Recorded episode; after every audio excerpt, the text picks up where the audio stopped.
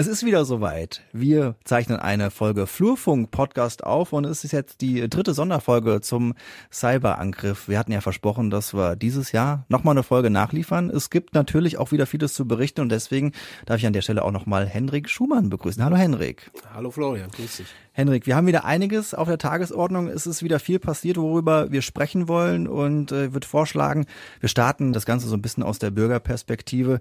Bei mir persönlich ist es jetzt nicht allzu schlimm, dass ich mich noch nicht ummelden äh, konnte, aber es gibt natürlich viele andere, die dann schon das eine oder andere haben, äh, was sich so ein bisschen aufdrängt. Ne? Ich hatte jetzt beispielsweise in sozialen Medien mal gelesen, dass es da Menschen gibt, die ihre Kinder noch nicht anmelden konnten, Geburtsurkunden etc. Wie sieht's denn da aktuell aus, was die Dienstleistungen angeht und wie geht ihr aktuell damit um? Ja, noch muss ich sagen, muss ich leider sagen, ist es nicht viel, was bei uns in dem Bereich geht, gerade explizit, was du angesprochen hast, das Thema Melderegister, alles was so personenbezogen, wenn es um, um Urkunden und so weiter geht. Da ist es noch so, dass wir uns helfen, indem wir es versuchen, über kooperierende Behörden, in unserem Fall die Verbandsgemeinde Kirchen, dass man da Ersatzdokumente bekommt. Aber was vielleicht Anlass zur Hoffnung gibt, diese Fachverfahren, diese Programme, das habe ich ja beim letzten Mal erläutert, die für uns so eminent wichtig sind, alles was mit dem Thema Meldewesen zu tun hat. Das ist ganz, ganz hoch priorisiert. Und da sind wir jetzt auch Pilotkommune und dürfen erste Tests äh, hinter uns bringen. Und von daher habe ich da Hoffnung, dass äh, in wenigen Tagen auch schon die ersten Leistungen dann wieder möglich sein werden.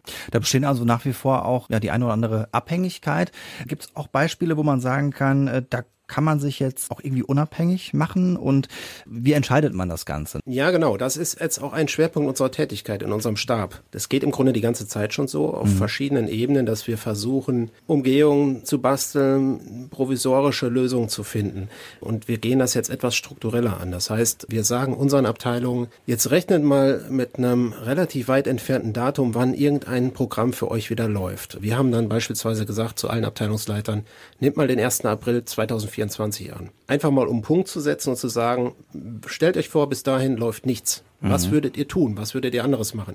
Würdet ihr vielleicht mutiger sein und ein, eine ganz neue Lösung mit einem ganz neuen Partner zu finden? Denn das ist das, was wir wissen wollen als Stab. Gibt es Alternativen? Natürlich heißt das nicht im Umkehrschluss, dass das sofort dann passiert. Ja. Aber damit erreichen wir, dass wir zumindest Entscheidungsgrundlagen kriegen, um zu sagen, wir wägen jetzt mal ab, das kostet die Summe X, das hat vielleicht die und die rechtlichen Konsequenzen. Wollen wir den Weg gehen oder warten wir auf die SIT? Mhm. Das ist immer so die Grundsatzfrage. Und mit der Frage kommen wir relativ weit. Da haben wir jetzt auch erste Erfahrungen gesammelt, wo dann die Abteilung wirklich bis ins Detail vorbereiten, was das bedeuten würde, diesen mhm. Weg zu gehen. In dem Fall ich kann ein Beispiel nennen. Da ging es tatsächlich um eine Wohngeldsoftware, die Leistung dafür, was für uns wichtig ist, weil wir wollen natürlich wieder diese Dienstleistung wie gewohnt auszahlen können. Und da war das dann so, da haben wir so eine Entscheidungsvorlage bekommen, also tatsächlich auch ein Papier und die Kolleginnen und Kollegen haben sich viel Mühe gemacht, was das finanziell bedeutet, was das rechtlich bedeutet. In dem Fall haben wir abgewogen und hatten aber auch gleichzeitig wieder eine zeitliche Perspektive, die etwas konkreter war von der SIT mhm. und haben uns dann für den Weg entschieden, also zu warten auf die SIT. Der Vorteil ist, wenn sich das jetzt nicht bewahrheitet und wir nicht zum Stichtag das Programm haben, dann haben wir eine zweite Lösung in der Tasche und dann ja. können wir wieder selbstständig agieren. Dann könnte man das auspacken und dann hätte man das auch nicht umsonst gemacht. So es, ja. Genau. Ja. Ähm, das ist ja schon mal ganz gut. Gibt es noch weitere Felder, wo so eine Entscheidung anstehen könnte? Kann man doch da noch irgendwas sagen oder ist das komplett über die komplette Kommune? Ja, gestreut? genau. Das ist auch so ein bisschen der Punkt, warum unsere Arbeit jetzt so, ja, wie soll ich sagen, so vielschichtig wird, warum wir so viel Entscheidungen treffen müssen jeden Tag. Du musst dir vorstellen, in jeder Fachabteilung laufen diese Gedanken und diese Überlegungen und ich habe letztes Mal gesagt, ich glaube 3000 Prozesse oder Dienstleistungen werden bei uns angeboten. Dementsprechend vielseitig ist das diese Entscheidung treffen wir im Grunde jeden Tag aufs Neue. Gehen wir diesen Weg, warten wir ab, wie priorisieren wir das Ganze? Das ist unsere Hauptarbeit gerade. Ja. Dann lass uns gerne mal so in den Bereich reingehen, wie es gerade technisch aussieht. Beim letzten Mal hast du ja das Bild gezeichnet der Waschstraße, obwohl, obwohl du ja gesagt hattest, da wird jetzt nichts äh, gewaschen in dem Sinne, sondern da werden halt Rechner quasi neu aufgesetzt. Ist das aktuell immer noch der Schwerpunkt, was das Technische angeht, oder hat sich das irgendwie verschoben? Nein, das ist nach wie vor der Schwerpunkt. Und die Menge, die wir da abzuarbeiten haben, ich glaube, ich habe es letztes Mal auch gesagt, 1300 mhm. Geräte, die da stehen und darauf warten, äh, formatiert zu werden und vorbereitet zu werden. Das ist einfach noch wochenlange Arbeit, da müssen wir auch ehrlich sein. Interessant daran ist, wir müssen auch da jeden Tag aufs Neue priorisieren. Bereiten wir Notebooks oder auch die normalen Desktop-PCs darauf vor, in unser Parallelsystem eingebunden zu werden, was wir provisorisch gebaut haben? oder bereiten wir so vor, dass sie langfristig in dieses Notnetz der SIT aufgenommen werden. Das sind zwei unterschiedliche mhm. technische Vorgehensweisen. Beide nicht ganz unkompliziert, beides hat Folgen. Es ist nicht so einfach, dass man da so einen USB-Stick reinsteckt und dann läuft das von alleine und dann dauert das eine halbe Stunde und keiner muss dann dabei sein und der Rechner ist fertig. Also auch wenn man eine Anleitung schreibt, nicht nee, jeder genau. Mitarbeiter kriegt das dann ad hoc genau. hin. Also die Diskussion hatten wir gerade heute Morgen noch, weil wir natürlich da gerne personell unterstützen wollen bei dieser Tätigkeit, aber es ist schon sehr spezialisiert. Man braucht ein gewisses Fachwissen, weil manchmal hakt es dann, da muss man einen Umweg gehen und so weiter.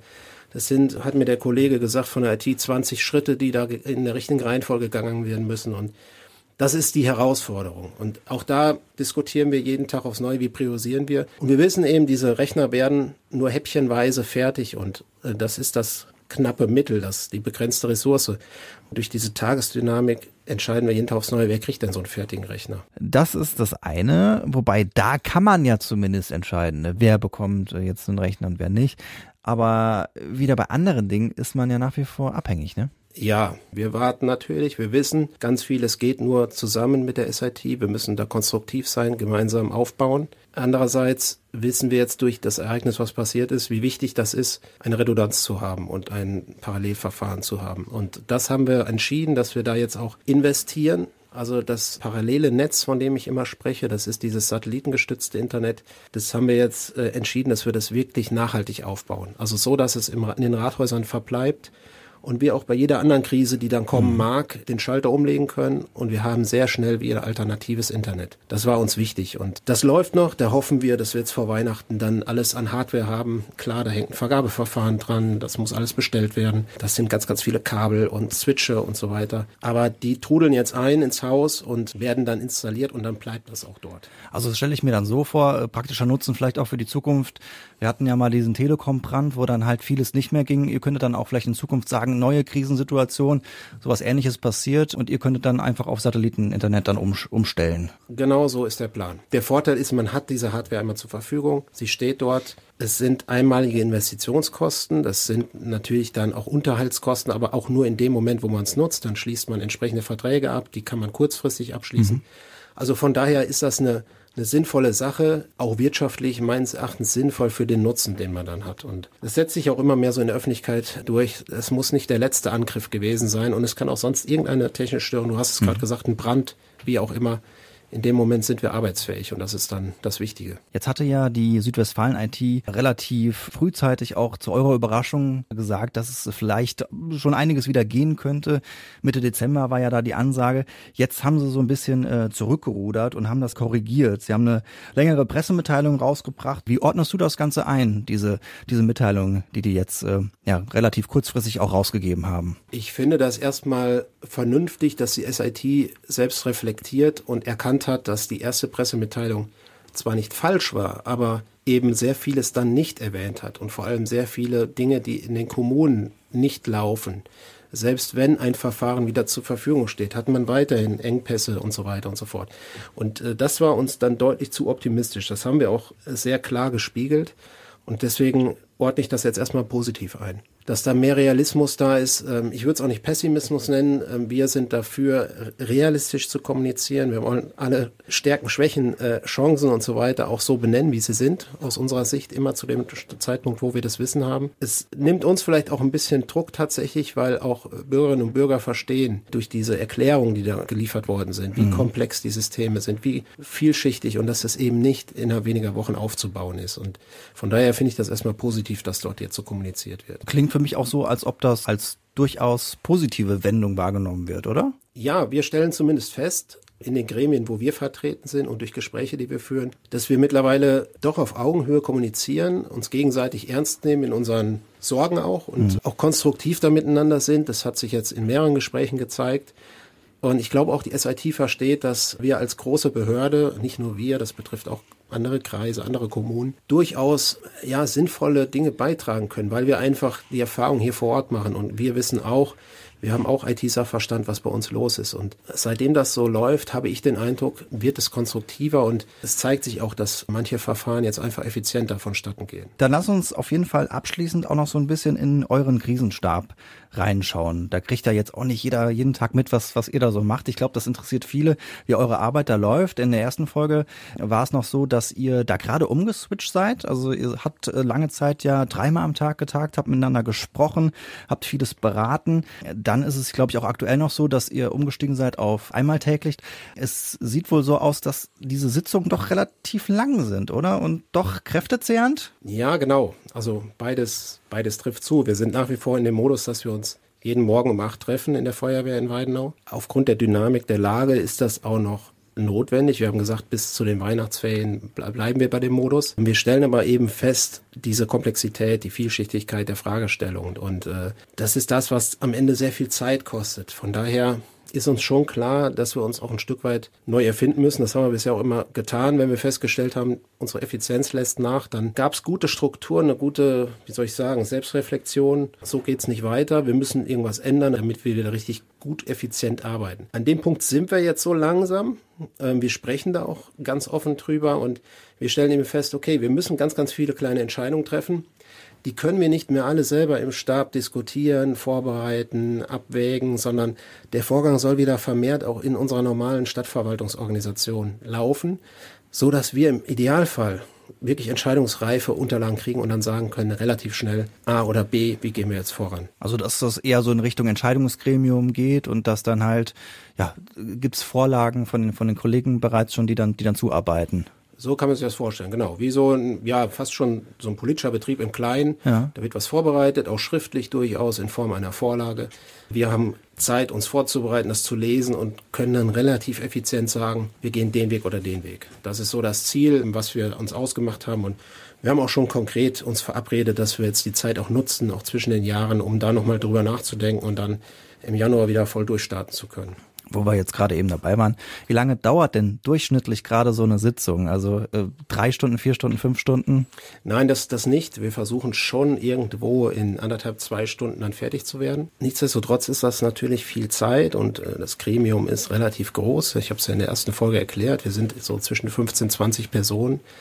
Und vor allen Dingen, das, das kommt auch dazu, der normale Arbeitsalltag kehrt ja auch wieder mehr und mehr ein. Und jeder von uns hat eigentlich einen Hauptberuf. Ich bin Stadtbaurat und andere sind Sozialdezernenten oder wie auch immer. Ja. Und auch der Job muss erledigt werden. Natürlich war da am Anfang auch Verständnis dafür da, dass wir uns jetzt mit einem Großteil unserer Zeit dem anderen Thema widmen. Aber die Probleme sind dadurch nicht aufgehoben oder mhm. Termine, sondern die sind verschoben. Und all das kommt jetzt wieder mit Macht auf uns zu. Von daher, ähm, ja, auch da müssen wir dann eben sehen, dass wir effizient sind und mhm. äh, auch Zeit für unsere anderen Themen haben. Mit Blick auf deinen Schreibtisch, wie groß wird der Stapel da so langsam, der sich da auftürmt, was jetzt eigentlich deine eigentliche Arbeit betrifft? Ja, der wächst durchaus, auch im wahrsten Sinne des Wortes, der Papierstapel, weil wir vieles jetzt analog äh, mhm. tun. Die Telefon, die Rückrufliste wird, wird länger, die E-Mails, die eingehen, werden mehr.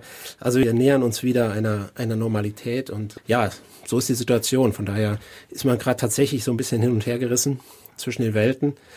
Aber noch ähm, ist es so, dass die, die Lösung der Krise absolute Priorität hat und wir auch gut beraten sind, uns dem jetzt zu stellen, weil dadurch werden wir wieder effizienter und arbeitsfähiger. Da lass uns aber gerade vielleicht noch so ein bisschen in euer Seelenleben reinschauen. Wie ist es aktuell? Wie geht's euch? Also was macht euch Sorgen und was macht euch vielleicht auch mit Blick auf diese, diese Krise ein wenig Hoffnung, dass es im kommenden Jahr dann doch besser wird? Das ist eine gute Frage. Wir fangen an mit, wie geht's euch? Wie geht's so? uns geht's den Umständen entsprechend gut. Nein, im Ernst. Also uns geht's insofern gut, weil wir nach wie vor eine gute Gruppe haben, eine gute Truppe. Wir arbeiten gut zusammen und es wird immer eingespielter zwischen uns. Andererseits würde ich lügen, wenn ich nicht sagen würde, es belastet einen nicht. Und mhm. natürlich wird man auch irgendwann ein wenig müde. Gar nicht so sehr im, im körperlichen Sinne, sondern auch geistig. Und äh, von daher kann ich das persönlich von mir sagen. Ich, ich freue mich tatsächlich jetzt mal auf die Feiertage, dann irgendwann, um die Akkus noch mal ein bisschen, bisschen aufzuladen. Die Sorge, die, die ich habe, ich glaube, das geht anderen auch so. Ich habe immer noch den Eindruck, man kann die ganze Dimension nicht so richtig greifen. Also vor allem dieses Thema, was an Nacharbeit kommt auf uns zu. Mit jedem Tag wo wir nicht richtig arbeiten können. Das ist belastend, dass man diese Dimension nicht greifen kann. Hoffnung macht mir, dass wir immer wieder kleine Erfolge feiern. Und äh, wie gesagt, dass wir da, glaube ich, alles in allem eine sehr gute Stabsarbeit machen und auch Hand in Hand mit den Mitarbeitenden, mit der Politik zusammen die Sache angehen. Und da fühlen wir uns tatsächlich wohl in der Struktur. Und dann arbeitet man gern und geht auch morgens gern zur Arbeit. Also das ist so das, was, was trägt, glaube ich. Und das ist bei Krisen, glaube ich, immer der Fall, dass man nicht weiß, ja. wie die Dimension ist, was auf einen zukommt. Aber hilft ja nicht. Man muss ja trotzdem weiterarbeiten. Aber ich spüre trotz alledem, dass da wirklich ein ordentlicher Schwung Hoffnung da ist und dass es nächstes Jahr eigentlich auch nur besser werden kann. Und ja, eventuell ist ja schon ja der größte Part dieser Krise vorbei. Wir würden es uns auf jeden Fall wünschen und deswegen schließen wir dieses ganze Thema für heute ab, für dieses Jahr ab und machen im nächsten Jahr weiter.